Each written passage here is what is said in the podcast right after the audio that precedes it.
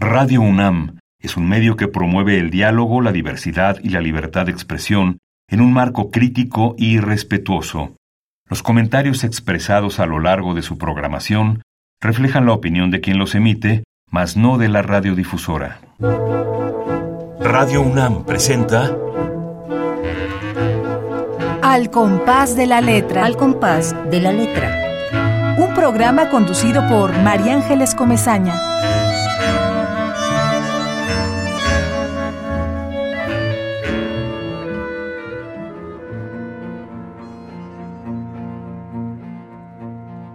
Cuasacín Arbayaga, barbero de animales.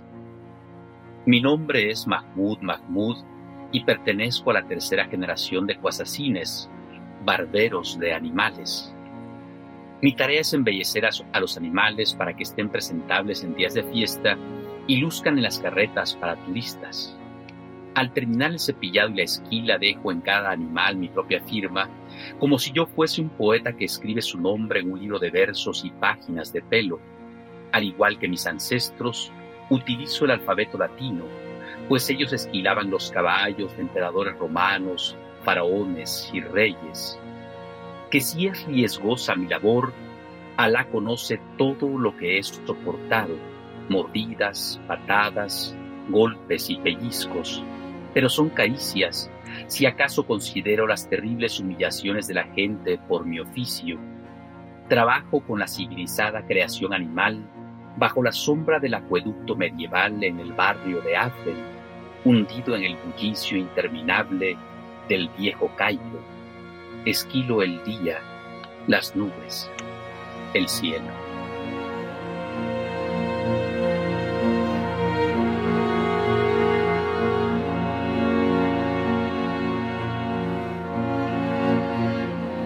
Muy buenas tardes, queridísimos amigos, qué alegría que ya llegó el jueves, que son las seis de la tarde, que estamos puestísimos para escuchar todos estos textos, para escuchar poesía, para escuchar a un invitado que verdaderamente es, es un lujo tener a Balam Rodrigo con nosotros. Balam, gracias por ese texto que acabas de leer y que nos abre así como una inquietud inmensa de todo lo que vamos a estar escuchando durante una hora al compás de la letra. Te agradezco mucho, mucho. Allá en Chiapas les doy un abrazo y un beso a los chapanecos y a ti.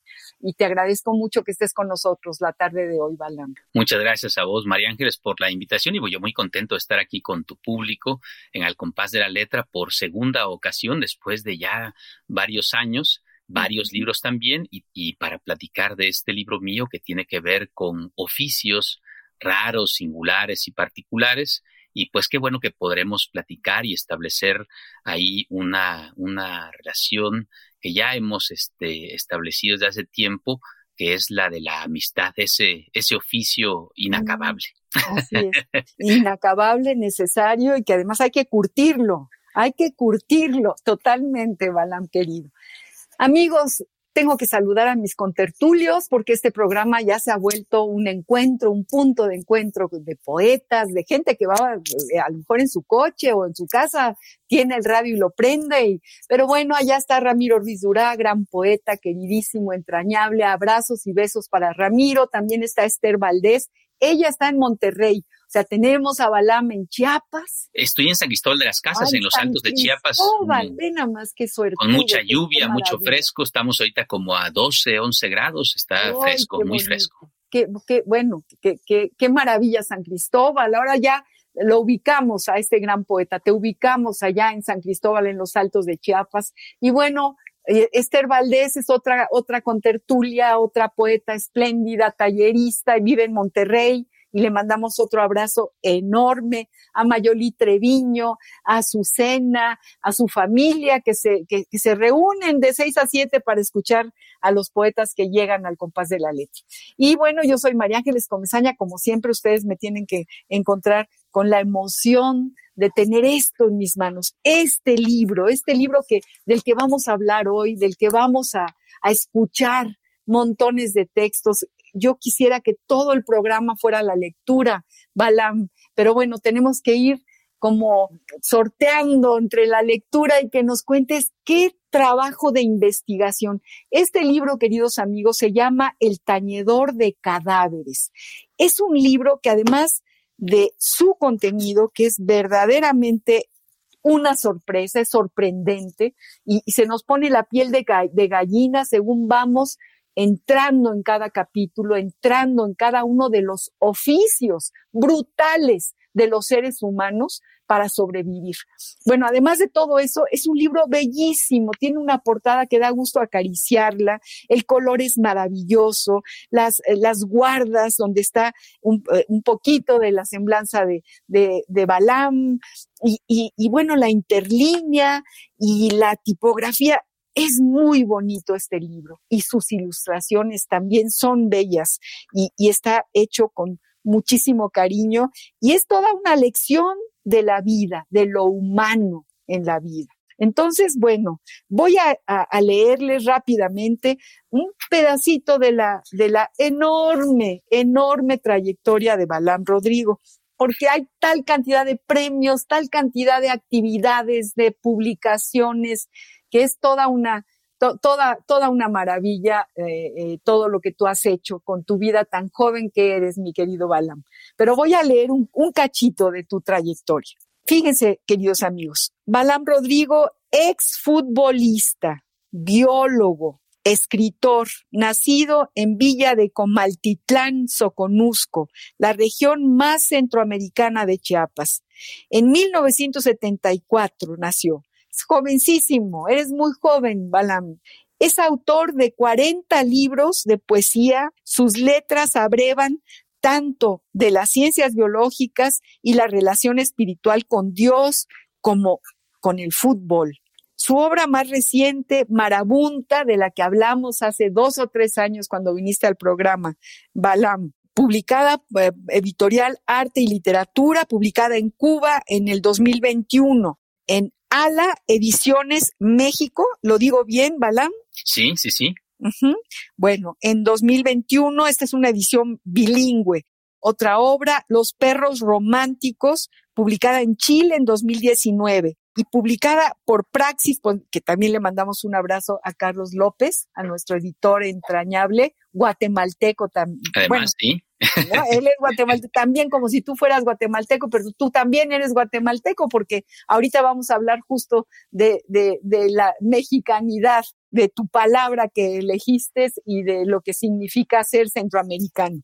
Le mandamos un abrazo a Carlos López, eh, director de Praxis. Otra de sus obras, Yaugurú, publicada en Uruguay en 2018, Libros Invisibles en México en el 17, Libro Centroamericano de los Muertos por el Fondo de Cultura Económica, Antícaro La Chifurnia. Ese es otro título, ¿Balam? No, esa es la editorial, es una editorial este, salvadoreña. Las chifurnias es como decir eh, favela o estas eh, son estos lugares de casas este, que están hechas con cualquier material donde viven las personas en muy limitadas condiciones este, materiales, económicas. Eh, se les llama chifurnias en El Salvador. o sea, la primera impresión fue por el Fondo de Cultura Económica y eh, Antícaro, La Chifurnia, también te lo editó. No, eh, Antícaro es un, una antología. Antícaro, perdón. sí, esa sí es una, esa sí es una antología. Esa es una antología que me publicaron en El Salvador, un amigo, además al que yo quiero mucho, Toniel Guevara, que tiene esa editorial que es toda una proeza, ¿no? Es un héroe ese hombre publicando libros desde hace muchas eh, décadas allí en El Salvador, un lugar además muy complicado. Muy complicado. Pero hermoso seguro, seguro. Bueno, Cantar del Ángel con remos en la espalda es otra de sus obras. Y Carías es otra de sus obras. El tañedor de cadáveres, eh, publicado por Conarte, eh, Balam. Sí, en Nuevo León, ¿no? El año pasado. El año, en el 2021. Luego otro libro, y fíjense qué títulos. Braille para sordos publicado por la Secretaría de Cultura y Turismo del Gobierno del Estado de México. Eh, luego, El Mazo del Taur, publicado en Campeche en 2022. Luego, Álbum Familiar Centroamericano, eh, publicado en Santiago de Chile. Eh, luego, ¿qué otras cosas tengo por aquí? Es que es un montón de publicaciones, eh, mi queridísimo. Ya con esos tenemos, y bueno, por ahí mencionar que Libros Centroamericanos Muertos va a ser publicado en su versión, su traducción al inglés, también este año que se ha pospuesto por todo esto de COVID y demás, pero aparecerá posiblemente en Flowers on Press, no posiblemente, lo más probable es en septiembre. Ya está en trabajos la edición y quizá en septiembre vea luz allá en Estados Unidos la versión en inglés de este libro. ¿Cómo se llama otra vez el libro? ¿Álbum el libro, eh, el libro es Libro Centroamericano de los Muertos, es Central American Book of the Dead. Of the Dead, es este que está aquí. Es ese en, la versión al, inglés, ¿no? Ya se hizo el convenio con el Fondo de Cultura entre el, el FC y Flowerson Press, que está dirigida por un amigo ahí en McAllen, Texas, a, quien le agradezco también pues por su, por su apoyo, y a Dan Bell, que es mi traductor, ¿no? Que tuvieron mucho que ver con que este libro se pueda publicar ahora para que sea leído del otro lado es muy importante, es muy importante que libros tuyos, con, esta, este gran talento para dibujar lo que es Centroamérica y lo que es México y, la vida dentro de la, sociedad dentro de todos estos países, que, que, que, se publique en inglés, yo creo que es importantísimo, Balam. Qué, qué bueno, qué buena noticia. Bueno, Balam ha tenido montones de premios. Yo creo que eh, él es, eh, pero, pero él es el premio del premio. Entonces, bueno, no se vale. porque si leemos su poesía y, y, su, y su obra, nos damos cuenta, ¿no? Bueno, muy, muy, muy premiado eh, por eh, el certamen de poesía Jaime Sabines 2014, ha tenido el Premio Nacional de Poesía José Emilio Pacheco en el 16, el Premio Nacional de Poesía Amado Nervo, el Premio Bellas Artes de el Premio Aguascalientes, el Premio Nacional de Poesía Carmen Alardín y es, miembro del Sistema Nacional de Creadores de Arte en las emisiones 2013 y 2017. Todo esto y muchísimas cosas más ha, ha hecho, ha creado Balam Rodrigo. Balam, Cuéntanos un poco, aunque ya lo hiciste hace unos años en este programa, pero sí me, me, me, importa muchísimo porque se me quedó así como también en la piel esta resonancia de, de tu vida de niño, de adolescente, atravesando el Suchiate, yendo con tu familia a, a, a, comerciar eh, lo, lo, lo, que tu papá llevaba y, y bien, y esa mirada tuya de niño y de adolescente cómo se, se, se toca con la poesía, con sentarte en un escritorio y ponerte a escribir. Pues eh, eh, finalmente creo yo que me marcó mucho de niño, uno, el lugar en el que yo nací y crecí, que es Villa de Comaltitlán, Chiapas, que está pues en la, en la costa de este hermoso estado, pero también muy cerca de la frontera con Guatemala. Y una frontera que para nosotros hasta muy, hace muy poco tiempo eh, resuena como eh, en el sentido que tiene la frontera norte como muro, límite, además. Aquí no, en realidad hay un continuum y una tremenda comunicación ancestral desde antes de que estas tierras se incorporaran a, México en el sentido geopolítico, pues siempre ha habido una comunicación con Centroamérica y, eh, de manera mucho más estrecha, pues con Guatemala.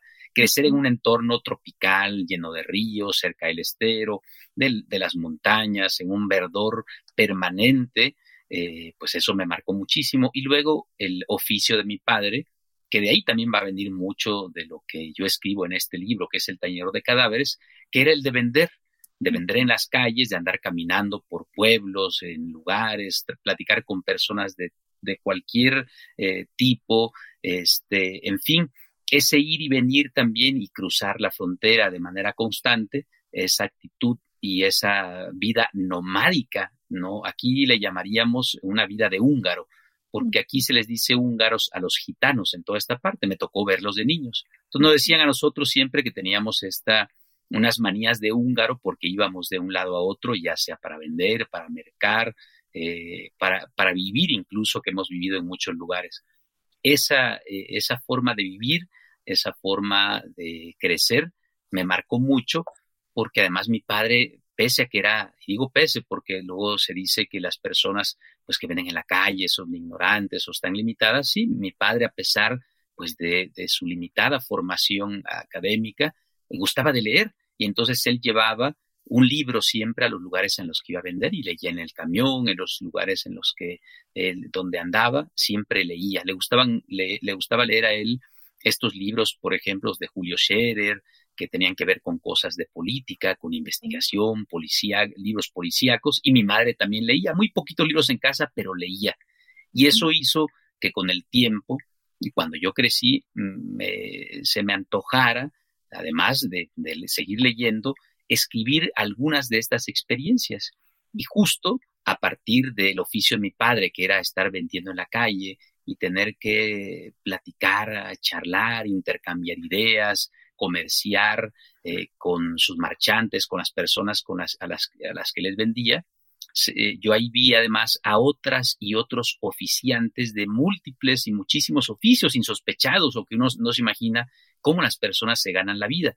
A partir de esas experiencias y de mi propia experiencia también ejerciendo distintos oficios, es que quise eh, escribir y poner en letras y en poesía algunos de estos oficios que me llamaron la atención, algunos que he conocido directamente y otros que me, ha tocado, como bien decías, investigar. Entonces, creo yo que hay mucho de el oficio de la vida, de, de recorrerla, de los años, del tiempo, en sentido geográfico, pero también en el sentido vital, en esta experiencia que pongo en el tañedor de cadáveres. Ahí se refleja mucho de mi experiencia de vida y de la quizá poquita, pero hay un poquito de, de, la de la mucha sabiduría que tienen las personas que ejercen estos maravillosos oficios que me tocó conocer de primera mano o bien después investigar, ¿no? Y conocer ya sea a través de, otros libros, de otros documentales. Pero ese sería un resumen de, de esto que pues es la poesía, es vida en acción. Así es, así es. Fíjense, queridos amigos, Balam Rodrigo escribe, les voy a leer nada más un cachito del índice para que se den cuenta de qué está hecho este, este material poético, porque es poesía en prosa. Eh, él nos cuenta la historia de las personas, de los oficios de aire y sueños, de los oficios de saliva, lítica, acero y madera, de los oficios de ciencia y técnica, de los oficios de espíritu, carne y verbo, de los oficios de hambre, dolor y sal. Y cada uno de estos capítulos tiene grupos, es, como muy etnográfico, yo podría decirlo quizá, de, de qué, cómo hace cada persona, por ejemplo, cómo, cómo le hacen las cosedoras de balones de fútbol, qué sucede en sus manos, eh, cómo se cortan, cómo se pinchan y, y, cómo Balam vas de una manera de verdad virtuosa, porque si esto no, no fuera virtuoso sería un churro. Y es virtuoso. Nos metes, nos metes en la atmósfera, nos metes en la vivencia, casi casi la vemos a la, a la señora que está que está haciendo eh, e, este, este balón de fútbol y nos llevas a todas las, el significado de, de, patear este balón, ¿no? Entonces es, e, es, queridos amigos, un libro muy etnográfico, yo diría, poet, etnográfico, poético, si se pudiera unir eh, todo, todo todas estas, estos tres grandes conceptos.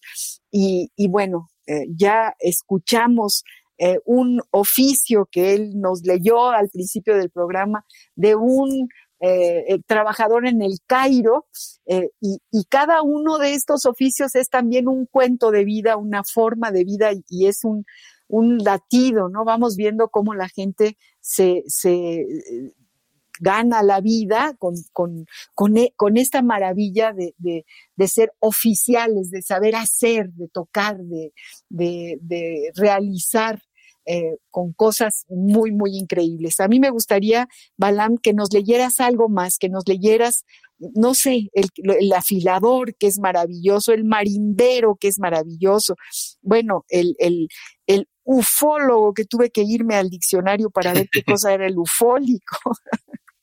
¿no? El merolico, vendedor de trastes, luego el que, el que, el de los niños, el del niño Dios, que es el restaurador de los niños Dios, ese me hizo llorar realmente, me, llevaste a la, de verdad, al, al, altar, eh, fue, fue, fue, es toda una experiencia, el salinero, el vendedor de sal, etcétera, etcétera. Léenos algo.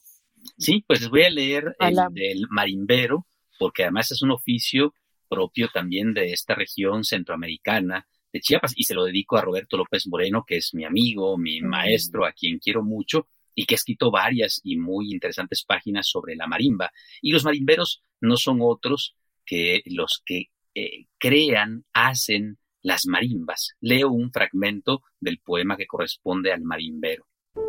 Morir de marimbero. Me gustaría que hicieran de tablas de hormiguillo, así como lo oyen, el cajón de mi ataúd. Eco de trópicos aullidos en deseos de ebanista. Musicar la muerte a gusto, ya marimbeado el cuerpo, y tocar así bajo la tierra marímbula en mis huesos. O que me entierren junto a un árbol de marimbo, al pie de sus raíces rítmicas, que me devoren las hormigas y a diario tañan la caja en resonancias de mi pecho. Escucharán así, bajo la luna llena y dentro de mi tumba, el sonoro atarrayar el aire de la marimba, los canoros tumbos de mi alma, en rojizas maderas que cantarán y harán llorar, como a un recién nacido, a los ríos, a mujeres y hombres, a la mar. Ay, qué cosa tan bonita. Fíjate, fíjate que, ahorita digamos que tocaste la marimba, realmente. Ahí está la resonancia, el paisaje, la madera, la voz, el, el compás. Qué, qué belleza qué belleza, Balam Rodrigo, tenerte aquí, tener este libro. Cuando, cuando me llegó a mí, por, por lo que tú sabes que me llegó, yo dije, ay, Balam, vamos a ver. No pude despegarme, tuve que seguir y seguir y seguir y dije, no lo puedo creer. Eh, el, el, el, el, oficio del que limpia los oídos, Balam. Cuéntanos cómo, cómo hiciste para irte a, tantos lugares, porque en realidad son oficios de todo el mundo, de muchos lugares del mundo.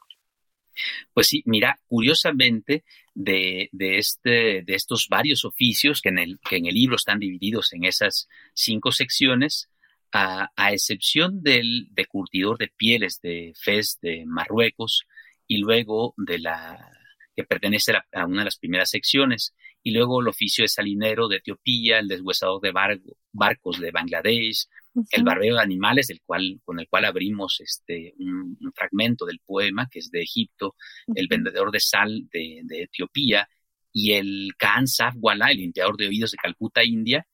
Eh, eh, a excepción de estos oficios, todos los demás oficios los conocí de primera mano. ¿No? Los he conocido y algunos de ellos sí los, eh, los he incluso ejercido, los que vienen ahí en el libro. Y en el caso de estos oficios tan singulares que son de continentes de distintos, pues al nuestro, a América, que son propiamente de Asia y de África, ahí por razones de eh, tres eh, documentales que me tocó ver y otros tantos libros, particularmente en cuanto al curtido de pieles, leyendo dos o tres libros de Tahar Ben Jelón, un escritor marroquí a, quien admiro mucho y considero una de mis influencias, eh, de todos estos otros tuve que leer, eh, miré los documentales y me conmovió hondamente la forma en la que estas personas eh, viven, se ganan la vida y, que dejan pues ahí la vida misma mientras van realizando sus, sus oficios. Y me preguntabas hace rato, bueno, ¿cómo sentarse a escribir? Pues sí, es, es terrible saber que uno puede sentarse cómodamente a ejercer su oficio, mi oficio que ahora eh, parte de, lo que yo hago es escribir el oficio de escritor, mientras estas personas están sudando sangre mientras trabajan, perdiendo la vida para ganarse pues un plato de comida con mucho sufrimiento, pero compartir ese mismo sufrimiento, esas historias y en medio de ellas encontrar pues muy diversos milagros, ¿no? En, su oficio, encontrar eh, lo poético en ello, es lo que tenía que hacer yo y, pues entonces me dediqué a meterme de lleno en conocer muchas de estas historias que conocí de primera mano. Hace rato decías, por ejemplo, que mencionabas a las cosedoras de balones de fútbol de allá de Es que, es que cómo me conmovió, cómo me conmovió. Yo quiero que leas un fragmento o dos de, de, de, de, esta realidad, es que nos llevaste a una realidad terrible, tremenda, eh, algo que, que, es tan, que no, no en fin, lo, lo miramos, es una bola redonda y se patea, y tiene atrás toda una historia, Balam, que tú rescatas en una especie de, de entrevista con la mujer, con Virginia de 72 años, que se ha dedicado toda su vida a hacer los balones, estos maravillosos balones para el fútbol. Sí, y además yo estuve en ese lugar y de hecho he estado en la montaña de Guerrero. En Guerrero he trabajado mucho, impartido talleres con muchos jóvenes, con muchas personas y de esa experiencia de estar ahí, incluso una experiencia tremenda, muy violenta que me, tocó vivir junto con otras y otros compañeros, más de 120 artistas que estuvimos en la primera caravana por la paz, poquitos días, eh, ¿no?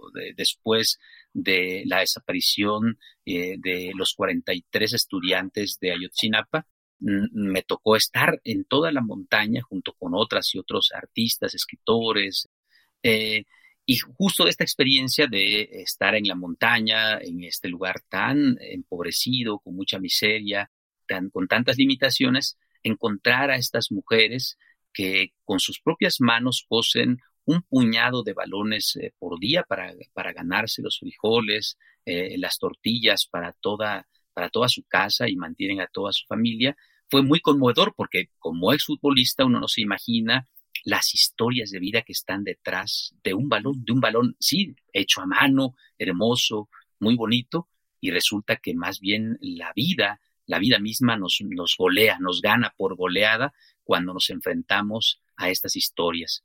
Pero había que entonces dar, hacer un homenaje eh, a estas mujeres pero también evidenciar la enorme, las distintas violencias que las mujeres, mujeres como estas, viven todos los días, a pesar de que mientras se juega un partido de fútbol se ignora el origen, de dónde vienen eh, un simple balón, la historia tan tremenda que está detrás de su fabricación, de su, de su creación.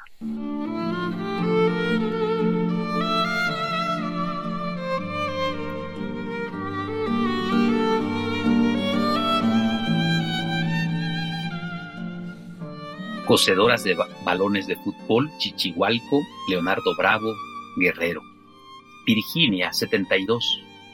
La mayoría de los futbolistas de México ha pateado al menos una vez en la vida alguno de los balones que hacemos a mano en Chichihualco.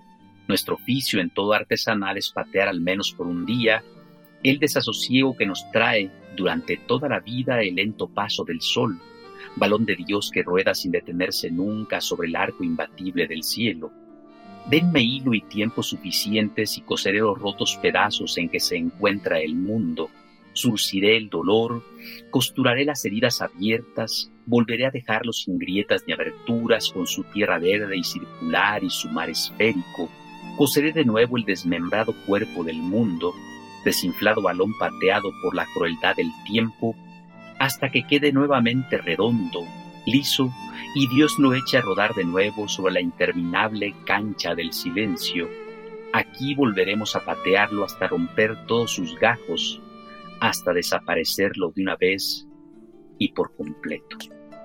No, bueno, es, es el final de este poema largo, de este, de este poema en prosa, y, y bueno, en realidad eh, leerlo nos pone la piel de gallina. Balán Rodrigo, eh, hiciste aquí un, un resumen poético de, de, lo que significa para esta mujer que se haya muerto su hijo.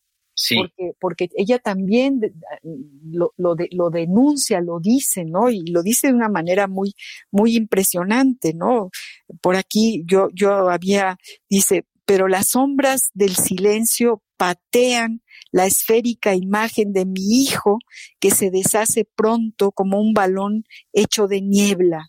Es durísimo, es, son, son unas imágenes verdaderamente brutales, porque antes de estas imágenes, tú nos has contado, nos ha contado esta mujer, todo, todo lo que hace para, para hacer un balón, cómo pincha eh, los materiales, cómo a veces eh, se, se, se, engarza la aguja en su propia piel y cómo tiene ya un callo que no le importa, en fin, toda esta sensación, esta atmósfera brutal de lo que significa hacer un, como tú dices, un simple balón, está descrito en, en, este, en este oficio y en esta parte de tu libro, Balán. Sí, pues eh, sobre todo creo yo que la poesía lo que tiene que hacer eh, es lo que ha hecho desde el principio de, de la poesía y que la poesía está incluso antes que los géneros, ¿no? A través de la poesía hemos relatado la condición humana, hemos contado todo aquello que nos pasa, las historias de la humanidad, en principio alrededor de una fogata, ¿no? Con la familia, con los cercanos, con los eh, seres amados. Y, y, ¿por qué no? Ahora los lectores están alrededor de la fogata, que es este libro, que son los libros, y uno tiene que hacer y relatar de manera honesta, directa a través de la poesía, que pues aquí hay también mucho de poesía testimonial, son varios testimonios de oficiantes de diversos singulares, pero comunes oficios, es decir, son oficios de la gente de a pie, de los que caminan y sobreviven apenas con un puñado de monedas donde quiera que estén, ¿no? La pobreza ahora sí que es democrática y no tiene fronteras en ese sentido, y había que darles voz a ellas y a ellos.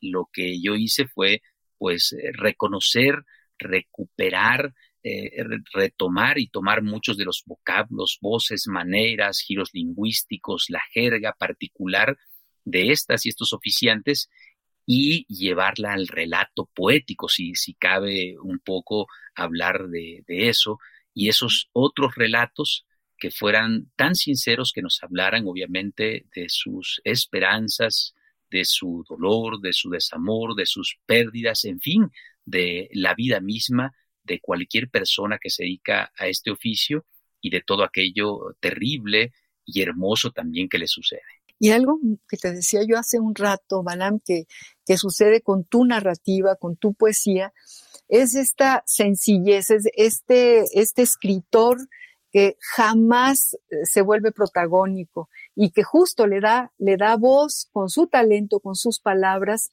auténticamente a quienes están hablando, o sea, los deja hablar, va fluyendo, tú, tú lo redactas, pero, pero ahí eh, tú estás atrás y, la historia tremenda, brutal que, que, que, cuentas está siempre delante y eso me parece también parte de tu talento y parte de lo que nos emociona cuando te leemos, porque nos deja ser nosotros eh, los, los propios protagonistas de lo que estás diciendo.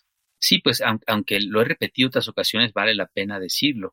Creo yo que uno lo que tiene que hacer es de alguna manera, es como escribir sobre un espejo para que cuando una persona se acerque a las páginas de un libro como este o de cualquier otro libro que uno escribe, eh, más que leer, se encuentre frente a ese espejo que también refleja su honda humanidad y no importa pues cuáles sean los rasgos o características de esta condición humana, no, no siempre tiene que uno hablar del amor o como dicen algunos de manera positiva. Eh, también el en vez de ese espejo nos refleja y, y, hay que escribir sobre ese en vez y desde ese en vez de esas eh, partes oscuras de nosotros como humanos. Totalmente de acuerdo te, te, pedí una palabra como se la pido siempre a nuestros invitados al compás de la letra.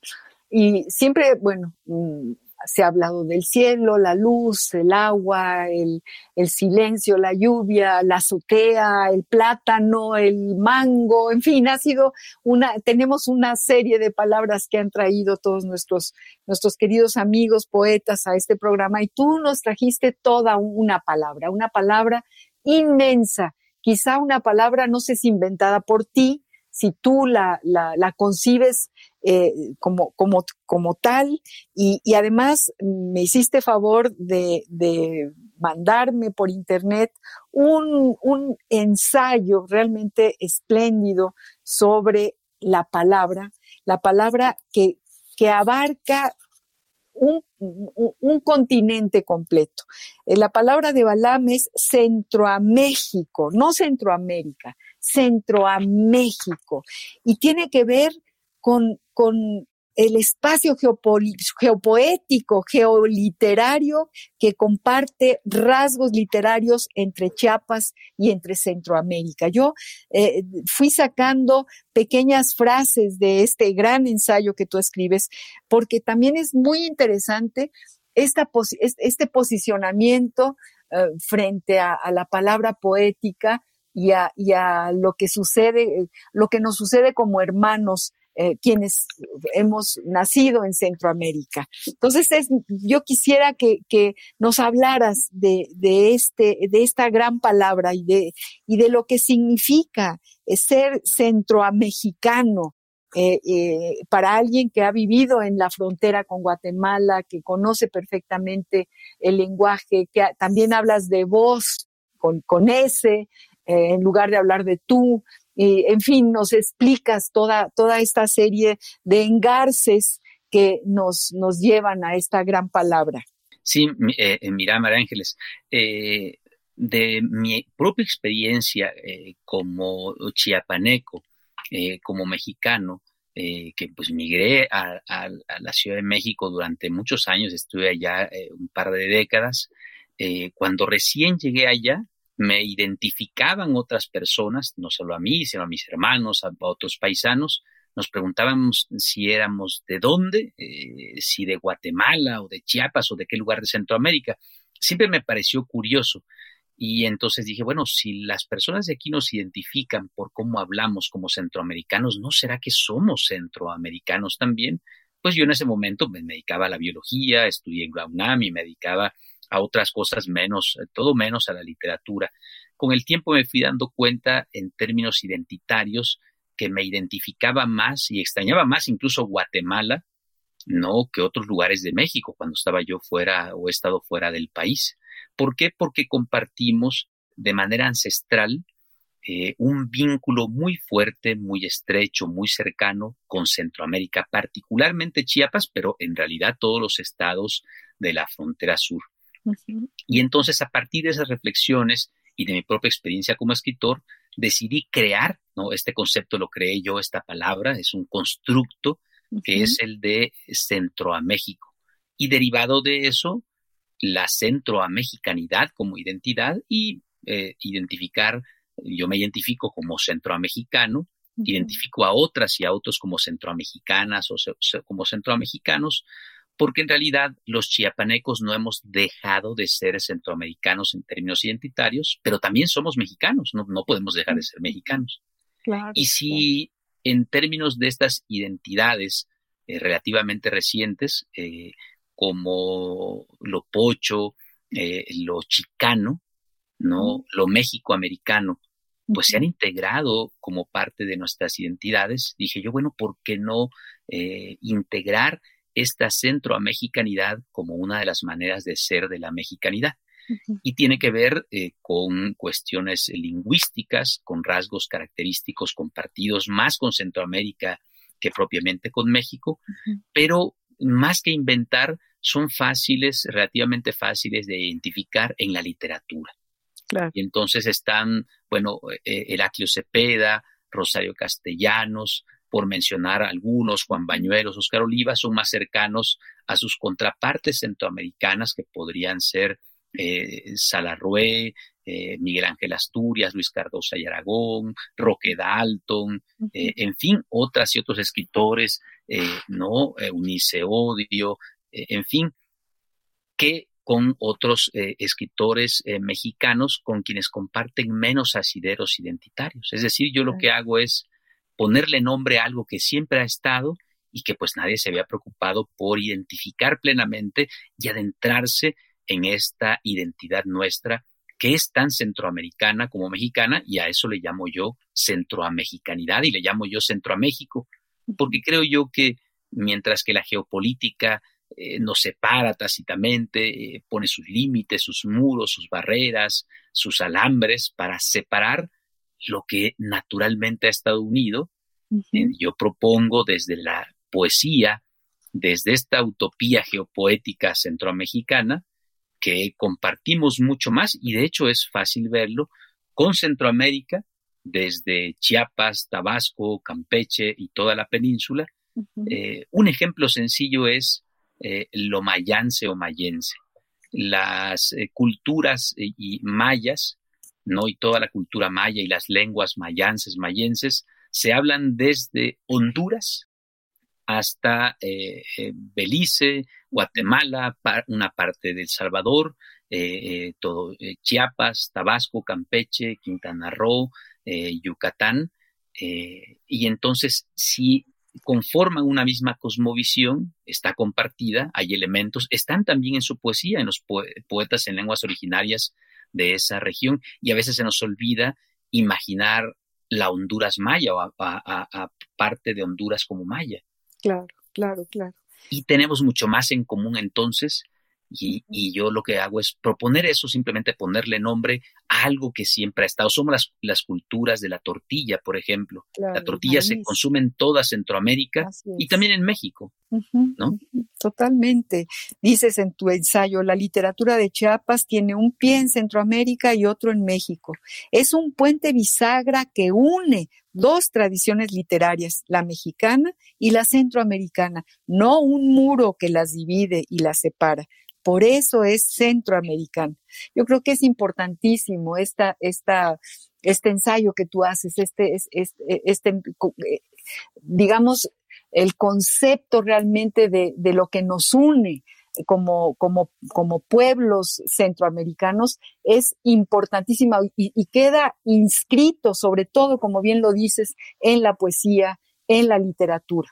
Entonces, eh, eh, creo que hay que, hay que poner eh, el, acento en, que somos todos centroamericanos, más, no estamos en el norte, mi querido, mi querido Balam, Rodrigo, y ahorita vamos a ir a una pausa musical porque hay que respirar hondo, hay que asimilar todo esto tan maravilloso que nos estás contando de, de donde estamos aprendiendo, es toda una fuente de aprendizaje escucharte y vamos pues a escuchar a, a, a Citarrosa, Alfredo Citarrosa, con esta maravillosa canción que se llama Pal que se va.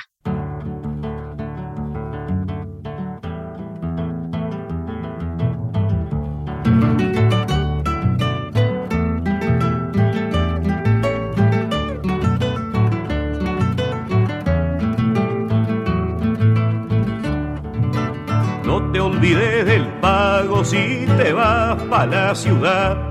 Cuanti más lejos te vayas, más te tienes que acordar. Cierto que hay muchas cosas que se pueden olvidar, pero algunas son olvidos y otras son cosas no más.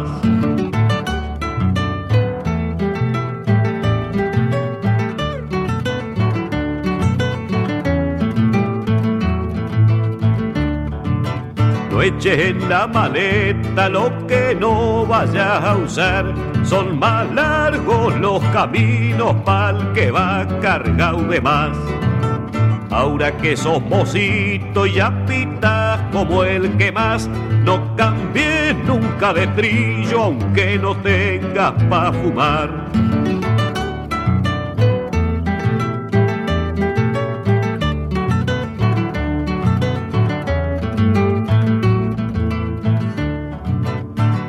Sentís tristeza cuando mires para atrás, no te olvides que el camino es pa'l que viene y pa'l que va. No te olvides del pago si te vas para la ciudad. Cuanti más lejos te vayas, más te tienes que acordar. Cuanti más lejos te vayas, más te tienes que acordar.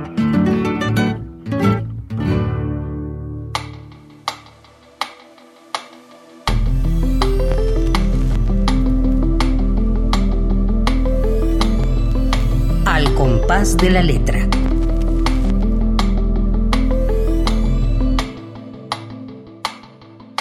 Queridos amigos, acabamos de escuchar Pal que se va con esta voz de Alfredo Citarrosa, que también es una voz que, ay, Dios mío, entra hasta el fondo, hasta el fondo más, más, más profundo de nuestra vida, nos emociona eh, cuando él vino y, y, su guitarra negra. ¿Te acuerdas, Balam Rodrigo? Qué maravilla haber tenido aquí a, a Citarrosa. Sí, qué maravilla. Además, es algo curioso porque para, mm, hablando de estas cuestiones centroamericanas, como decía, eh, es, eh, es muy eh, cercano para nosotros por el voceo, ¿no? En toda Centroamérica, incluyendo Chiapas, con el voceo. Y solo decirte que mis hijos, que a, quienes les gusta mucho Mafalda, para hablar pues de otro argentino, de esas latitudes voceantes, cuando eran más chiquitos me decían que de qué parte de Tuxtla era Quino Es decir, de qué lugar de Tuxtla Gutiérrez, porque pues ellos lo leían y, pues tiene voceo Mafalda y le digo, miren hijitos, esto es de Argentina, no, no es propiamente de Chiapas, aunque también hablan como chiapanecos, ¿no? No, bueno. Mafalda. Eh, fíjate nada más, es que esto vuelve, o sea, es, es un argumento más para, para saber de dónde somos y cómo somos, y además que no hay fronteras, ¿no? Que vamos a, a, a cualquier país latinoamericano y ahí estamos, ahí, como tú dices, es un espejo de la propia vida, ¿no? Nos encontramos en, en todas partes.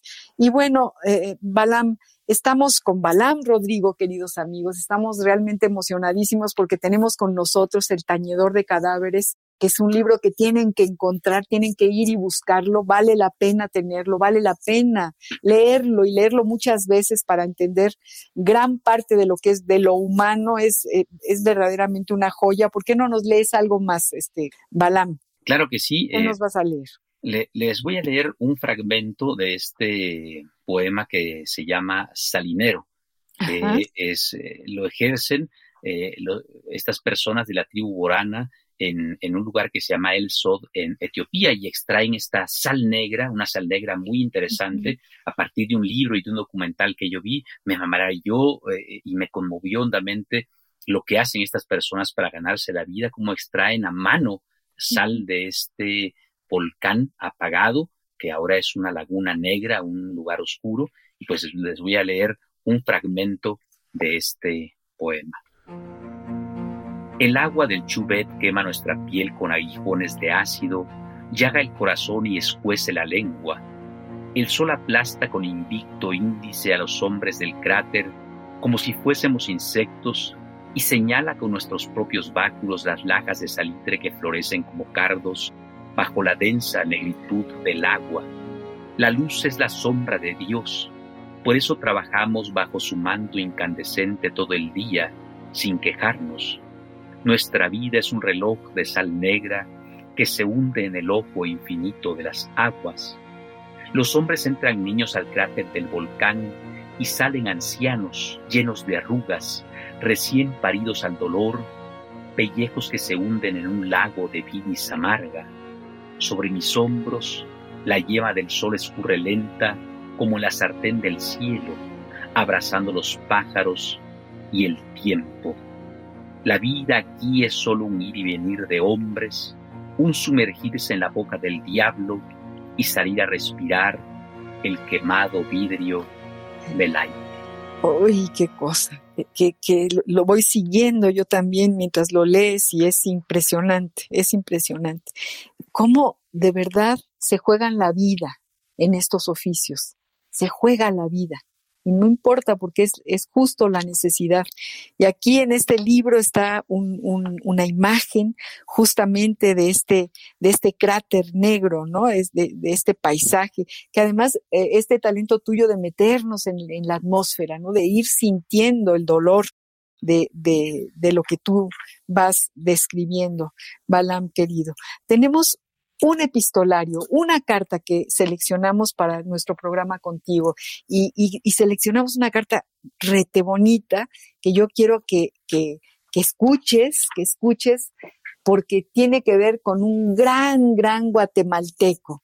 Es una carta ni más ni menos que de Luis Cardosa y Aragón, el gran Luis Cardosa y Aragón, a otro gran poeta, José María González de Mendoza, poeta y diplomático, dos grandes amigos. Miren lo que Cardosa y Aragón, escúchalo, Balán, que es tu paisano eh, casi, eh, lo que le dice a José María González de Mendoza. Vamos a escuchar.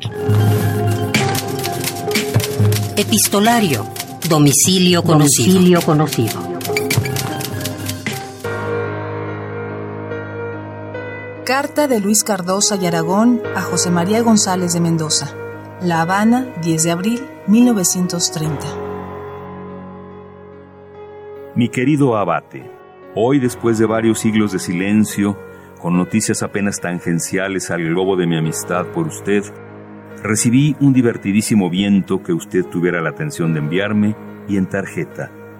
Cordial como ayer y mañana, es usted gran amigo. Aquí todo va no muy de acuerdo con mis esperanzas. No me adapto. Tengo muchos amigos y amigas, pero hay muchísimas cosas que me faltan. Somos tan diferentes nosotros guatemaltecos, mexicanos, de la gente de Cuba, y luego este clima que me ablanda los nervios, me tiene constantemente como una toalla sucia. Pienso en las altiplanicies, en aquella estupenda cueva de las minas, en nuestros cuchumatanes, selva maravillosa, o encendida como imagino a México. Estoy perdiendo mi tiempo, que podría emplearlo en divertirme, ya que divertirme me interesa muy seriamente y ya que siento que aquí no me divierto. París, tan dulce, tan tonto a la postre para nosotros de estas tierras, tan tentador siempre. Iré a México a ver qué hago, ya que mi gente está completamente quebrada. O si no, me voy a una pequeña tierra con café que tengo en la falda del volcán de agua, con unos 30 libros raros, una muchacha novia que encontré en Florencia y varias cajas de whisky, un año, dos años, hasta ponerme a flote y hacer lo que se me dé la gana. Pero, ¿para qué tantas noticias sin interés y lamentables? Sepa, abate querido, que le estima su afectuoso y viejo compañero de convento, café, aficiones y tal vez de infierno. Luis. Tomada de cinco cartas de Luis Cardosa y Aragón a José María González de Mendoza. ¿Cómo ves, Balam, queridos amigos, esta carta de, de, Luis Cardosa y Aragón? ¿Cómo ves, Balam Rodrigo? Me encanta además porque él habla desde una latitud extrañando México, pero dice México y también Guatemala. Es, él es uno de los escritores que yo llamo Guatemex, de estos centroamericanos magníficos que vinieron a dejarnos una honda huella. Lilian Jiménez, eh, Augusto Monterroso, eh, Miguel Ángel Asturias, Carlos, Illescas, Otto Raúl González, en fin, podía mencionar a muchísimas y muchísimos más que son estos centroamericanos también que nos han dado, nos han dado tanto. Y además de lo que él habla, el volcán de agua está mucho más cerca, obviamente, de aquí de San Cristóbal, en toda esta Sierra Madre que se continúa y que allá son los Cuchumatanes, que de la Ciudad de México. No estamos a un tiro de piedra de ese lugar del que habla o de que hablaba con tanta nostalgia que escribía eh, mi admiradísimo Luis Cardosa y Aragón. qué bonito. Qué bonita carta, qué bonita carta. Qué bonitas son las cartas, qué, qué manera de entender una intimidad de nuestros grandes escritores cuando, cuando nos atrevemos a meternos en la intimidad de sus cartas. ¿Qué te parece, Balan? Sí, y además el género epistolar que ha desaparecido. A mí me gusta escribir cartas, tengo algunos poemas escritos como cartas y eventualmente eh, yo escribo alguna que otra carta y se la envío a los amigos en largos correos electrónicos, pero epistolares. A mí no me gustan ni Twitter ni estas herramientas inmediatas, no las utilizo porque todavía soy un poco chapado a la antigua, les envío largas cartas a mis amigos y eventualmente sí se las envío a mano todavía. Tengo un apartado postal desde el cual envío cartas y postales. Ah, qué padre, qué maravilla. qué bueno, ¿no? Y además a lo mejor manuscritas y todo. Sí, las escribo a mano, sigo escribiendo a mano. Y es más, decirte que El Tañedor de Cadáveres, el libro, lo escribí a mano. Todos los poemas originalmente están escritos a, mano. Son, sí, son manuscritos y con, lápiz. Después los paso a la computadora en una versión y, y después trabajo, pero todo siempre a mano primero y con lápiz. ¿Qué tal? Eh? Eso, eso me encanta, eso me encanta. Y sí te lo creo absolutamente, con lápiz y goma seguramente, porque hay que borrar. Sí, no, por eso es con lápiz, me parece fantástico.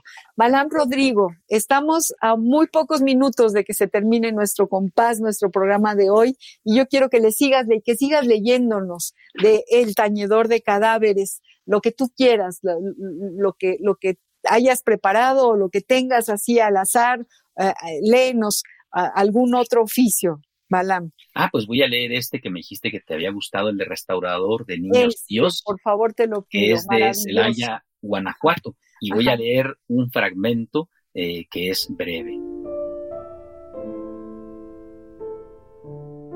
Diácono del yeso, mi ardo ministerio es la liturgia de la restauración de imágenes del niño Dios. Suministro la reparadora unción de los enfermos, a los agonizantes de estuco, la sagrada Eucaristía de los viáticos de yeso, a los quebrantados, el óleo, los ungüentos y la pintura del re sanador, a los infantes heridos. El dios párvulo me ha mostrado, a través de su imagen deshecha, su fragmentada presencia y su mutilada faz, que todos somos polvo, espejo roto, tamo que se lleva el viento. ¿No soy yo mismo humilde cirujano de Dios, la prueba viviente de sus milagros, la fe en que toda materia puede restaurarse? Ojalá que mi resurrección, como la del Dios niño, sea en carnes de escayola. Ah, está, está genial. Es que además tiene el humor, ¿no? Y, y, es increíble. Hasta aquí mi trabajo sería el de un oculista beato, pero mi fuerte es resucitar al niño Dios, al que ayudo a levantarse desde las nadas de mi yeso, restauro y reconstruyo, lijo, pinto y pongo guapo al sacrosanto chamaquito peino y tiño su pelo con aerógrafo, estilista bendito, trasplanto brazos, cabezas, manos y piernas, deditos mochos, y mis trasplantes nunca generan rechazo como los de los otros, los sostengo. No, bueno, es, es fantástico, es fantástico y otra vez volvemos a, a, a verlo, ¿no? A verlo restaurar al niño Dios. Balam querido, tenemos muy poquitos, dos minutos para, para despedir este programa y yo te quiero agradecer muchísimo nuevamente, Balam, que estés con nosotros, que hayas regresado. Me emociona que estés allá en los altos de Chiapas, en San Cristóbal, mirando la lluvia, el frío y, bueno, en ese lugar tan, tan icónico, tan México, tan nuestro y que, y que hayas querido volver al compás de la letra después de todos estos años y además con este libro tan, tan espléndido, Bala. Muchísimas gracias de verdad por estar con nosotros. Muchas gracias a vos, María Ángeles, a todos tus radioescuchas, les agradezco mucho. Les envío un abrazo muy fuerte de esta Chiapas tan centroamericana, tan mexicana, de este lugar que es Centroamérica. Un abrazo desde Chiapas para todas y todos ustedes. Muchas gracias, María Ángeles. Sí, gracias, gracias a ti. Y bueno, queridos amigos, eh, yo le agradezco desde luego a Ivonne Gallardo, nuestra productora, le agradezco a Radio UNAM esta ventana para la poesía, que siga muchos años más, eh, porque pues nos da una posibilidad de respirar y de entender la vida y el mundo desde otro balcón, desde otro horizonte que nos hace mucha falta. E, es, realmente algo que nos, que nos hace falta. Eh, soy María Ángeles Comezaña y los espero como todos los jueves a las seis de la tarde al compás de la letra. Muy buenas noches. Radio UNAM presentó Al compás de la letra. Al compás de la letra un programa conducido por María Ángeles Comezaña.